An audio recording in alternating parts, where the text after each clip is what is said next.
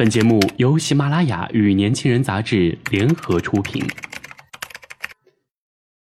年轻是一次最有收获的阅读，我们的态度不在成功学的书单里。年轻人，年轻人 FM，让你杀死那个无聊的自己。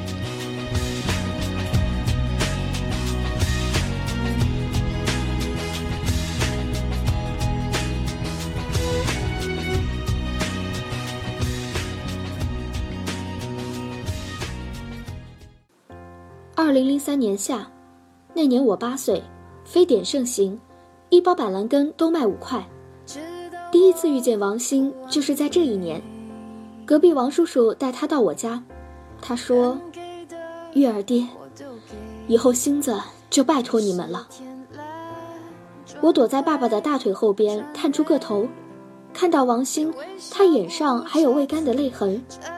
后来才知道，他爸妈都染上了非典。要隔离。从那天起，我的生命中就多了王鑫这么一个人。他沉默寡言，可我总喜欢在他面前晃悠。因为我长得丑，右眼角下有块暗红色的胎记，小朋友见到我都会远离我，至今没有一个朋友。不管他是不是自愿的，他都是我的第一个朋友。我们上同一所学校，念同一个班级，可他从来都不对我笑。有一天，他问我：“李月，你知道生病了的人隔离需要多长时间吗？”这是他问我的第一个问题，我很欣喜，我想趁着这个机会表现自己。可我才八岁，我想了半天，却回答不出个所以然。但从那天以后，我小小的脑子里满满都是他这个问题，我不甘心去问大人，因为我害怕有一天他知道了答案不是我想的，会生气。终于，在这天放学回家的路上，我两眼放光。王鑫，我知道生病的人需要隔离多长时间了，多久？很快，等病走了，离开咱们镇了，就不用隔离了。我当时说这句话的时候，觉得很有哲理，因为当初沸沸扬扬的非典已经逐渐安定了下来。他信以为真，抬起手摸着我的头发，对我笑了。那个笑容，我至今都不会忘记，灿烂的让我想哭。接下来，我们一起等着，等着非典的离开。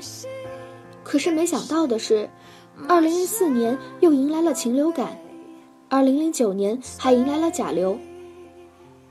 李月，病好像不会走了。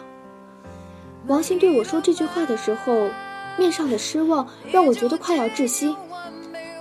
我长大以后要做一名医生，我一定要永永远远的把病赶出咱们镇子。我在他旁边雄心壮志的立下我人生中的唯一梦想。可我却想出去，世界那么大，病不走，可我能走。王鑫说着，抬头看着天，转过头又对我笑了，可这笑容却让我觉得深沉。二零一零年九月，我和王鑫上了高中，高中在市里边，离家远，我们就变成了住校生。开学那天，我爸妈要上班，毕竟同时养两个孩子很不容易，所以我和王鑫的行李全部都落在他一个人的肩上，我只拿着些小袋子。十五岁了，王鑫长得越发帅气了，个子也很高了。一路上我拿的东西少，都还气喘吁吁。他额头上的汗珠密布，却不喊一句累。长大了我才知道，王鑫他从小就懂事。他觉得他欠我们家。到了校园里，看着贴着新生分班信息的黑板前那一圈一圈的人，我看着王鑫，休息会儿吧，我去看咱们的分班。嗯，你小心点。王鑫放下行李，接过我手里的袋子，说了这么一句，我脸顿时红了。今天的太阳太毒了，晒得我脸火热火热的。挤过重重人群，我在好几百人的名单中看到了李月和王鑫，一班，重点班。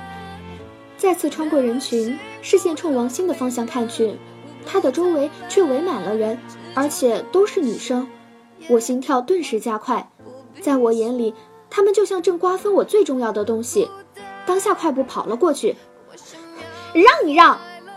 我现在在他们身后气喘吁吁地大声喊道：“我想我这句话应该是用尽了全力，要不然周围那么多人也不会用疑惑的眼神看着自己。”我有些害怕，我还是第一次在这么多人面前大声说话。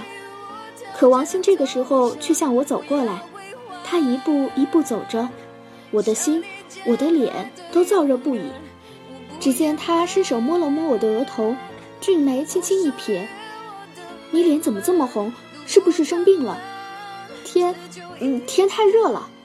我当时就结巴了，只感觉一股气血涌了上来，脸应该更红了吧？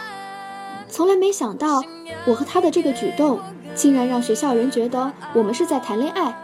即使我和他平时并没有太多的交集，可我走到哪里都会听到有人说：“看，这个丑八怪就是王兴的女朋友。”这个留言说了整整一年，我变成了学校丑女榜第一，可王星女朋友的身份却抵消了我心底所有的失落。本以为高中三年会在我这小心思中度过，可有些事情转变得太快，让人措手不及。今天周五，学校放假了，在学校一周的我们也该回家了。可与往常不一样的是，家里竟然没人，叔叔阿姨又在加班。王鑫扫视了一周，一边说着，一边帮我把背上的书包取下来。我爸妈经常加班，可是每在周五的时候都会在家，因为我和王鑫要回来了。可今天不在，想来是家里的资金又紧张了。王鑫，我抬眼看着他，他的个头已经比我高出一个头，他很帅气，却让我在他身边的时候总是小心翼翼。怎么了？饿了吗？我给你做饭去。王鑫收拾着我们两个的东西，听到我喊他，转过身看着我，眼中是关心。身在青春期的我，一时间分不清那是亲情还是爱情。王鑫很好，虽说这么多年是我们家收留他，可他会做饭，会洗衣，很勤快，更会照顾我。他觉得他亏欠我们家。我却觉得有他的日子是我这辈子最大的福气。不是，我不饿，我嗯，我只是听说我们学校的校花，她，她是不是在追你啊？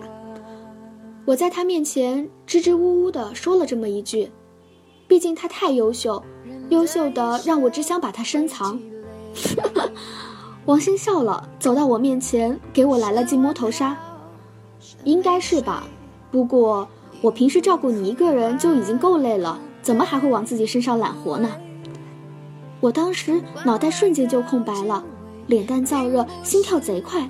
反应过来，为了掩饰尴尬，我猛地转身，却忘了身后是我家的书柜。力道之大，书柜都颤抖着，书也跌落一地。我整个人一跌坐在了地上，揉着额头，揪心不已。疼是次要的，最主要的是好丢人啊！怎么样，疼不疼？王鑫赶忙上前一步扶起我，他的大掌放在我的肩上，一双眼睛盯着我的额头。我想我的脸一定比额头的伤口更红。不，不疼。我赶忙摇头，眨了眨眼睛，蹲在地上捡起地上的书。因为我怕我继续靠他这么近，我的心会猝死。王鑫没继续追问，也蹲在地上帮我捡。可是我眼尖的看到了一张纸，眼眸增大，刚想捡起来藏好，却被王鑫发现了。死亡通知书。我很早以前就知道这个通知书的存在，只不过家里一直瞒着他，却没想到让我给翻出来了，而且翻在了他的眼前。看到他整个人呆呆的，在这一刻，我知道瞒不住了。你很早就知道。他抬眼，眼里都是血丝。王鑫，你，我，我一时之间不知怎么安慰，心中焦灼难安。他缓缓站起身子，不顾一切的走了，冲门外跑去。王鑫。我大喊着，不管三七二十一，起身便追了去。他跑得很快，此时此刻，我应该是爆发了我所有的潜力，盯着他的背影一直跑，一直跑，所幸没有跟丢。这里是我们镇的一个空地，以前这里是王兴家的房子。此时的王兴就站在那里，我看不到他的表情，可夕阳下他的背影，让我顿时泪流满面。夕阳把他的影子越拉越长，而我站在他身后一百米外的大树旁，就这么等着他，擦着自己的眼泪，好像永远流不完一样。突然，我的肩膀被人推了一下，力气挺大的，我整个人便向地上栽了过去。长得真够丑的，一个陌生的女婴，花姐就是她，她就是王鑫的女朋友。另一个身影，我抬眼望去，这个人我认得，我们学校的校花，是我们隔壁镇的，一直对王鑫有意思。丑八怪，我来呢就是跟你说句话，以后离王鑫远点。那个花姐一脚踹到我的腿上，我疼得龇牙咧嘴。却坚决地摇了摇头。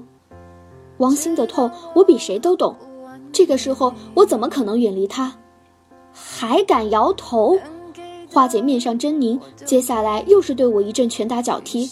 我抱着头，闭着眼，什么都不敢看。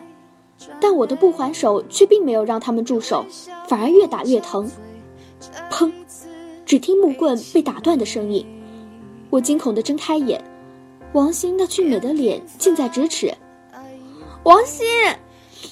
我大喊，一把抱住了他，因为我看到了一旁花姐手中那断了一半的木棍。他什么时候过来的？怎么怎么就这么替我挡了那一棍子？他的后脖子根处是血，到底是十六岁的孩子。看到血之后，花姐和校花二话不说就跑了。我没事儿，哭什么哭？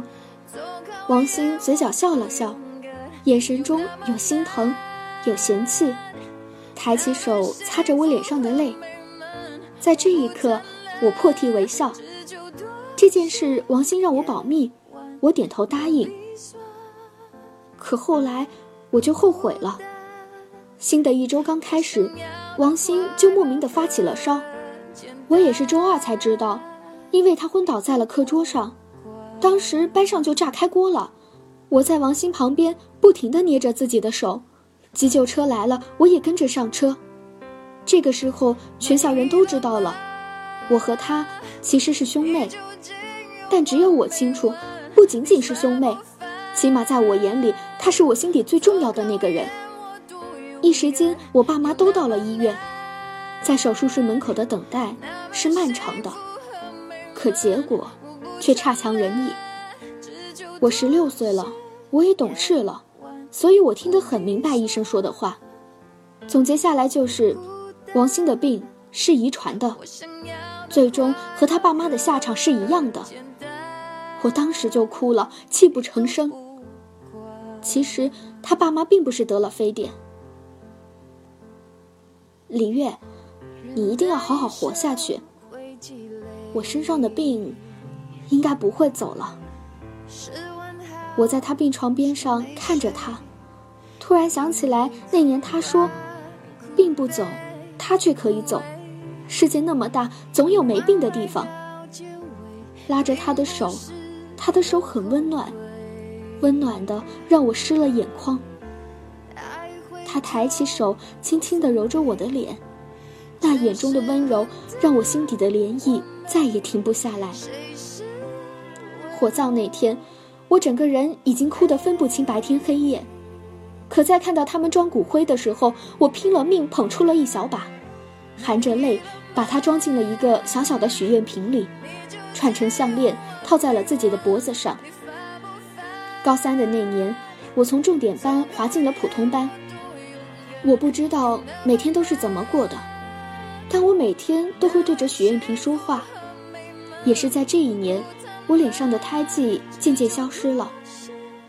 高考我只考上了个二本，我报了摄影专业，我再也不是丑八怪了，我身边也有朋友了，可我的身边再也没有你了。如今二零一七年了，我二十二岁，我常常想，如果那次没有你帮我挡那一棍，你会不会再多陪我几年？我成了一名摄影师，世界这么大，我要把所有美丽的风景都拍下来给你看。比如纳米比亚那被遗忘的美，比如凄美荒凉的梦幻游乐园，比如佛罗里达那孤独的圆顶屋。抬手握着脖子上小小的许愿瓶，王鑫，这远离病的风景，你也看到了吧？望着远方，眼泪悄无声息地滑落。今天的年轻人到这里就结束了，感谢您的收听。想了解更多关于年轻人 FM 的信息，请关注微信公众号 “youngs 一九八一”或直接搜索“年轻人”即可。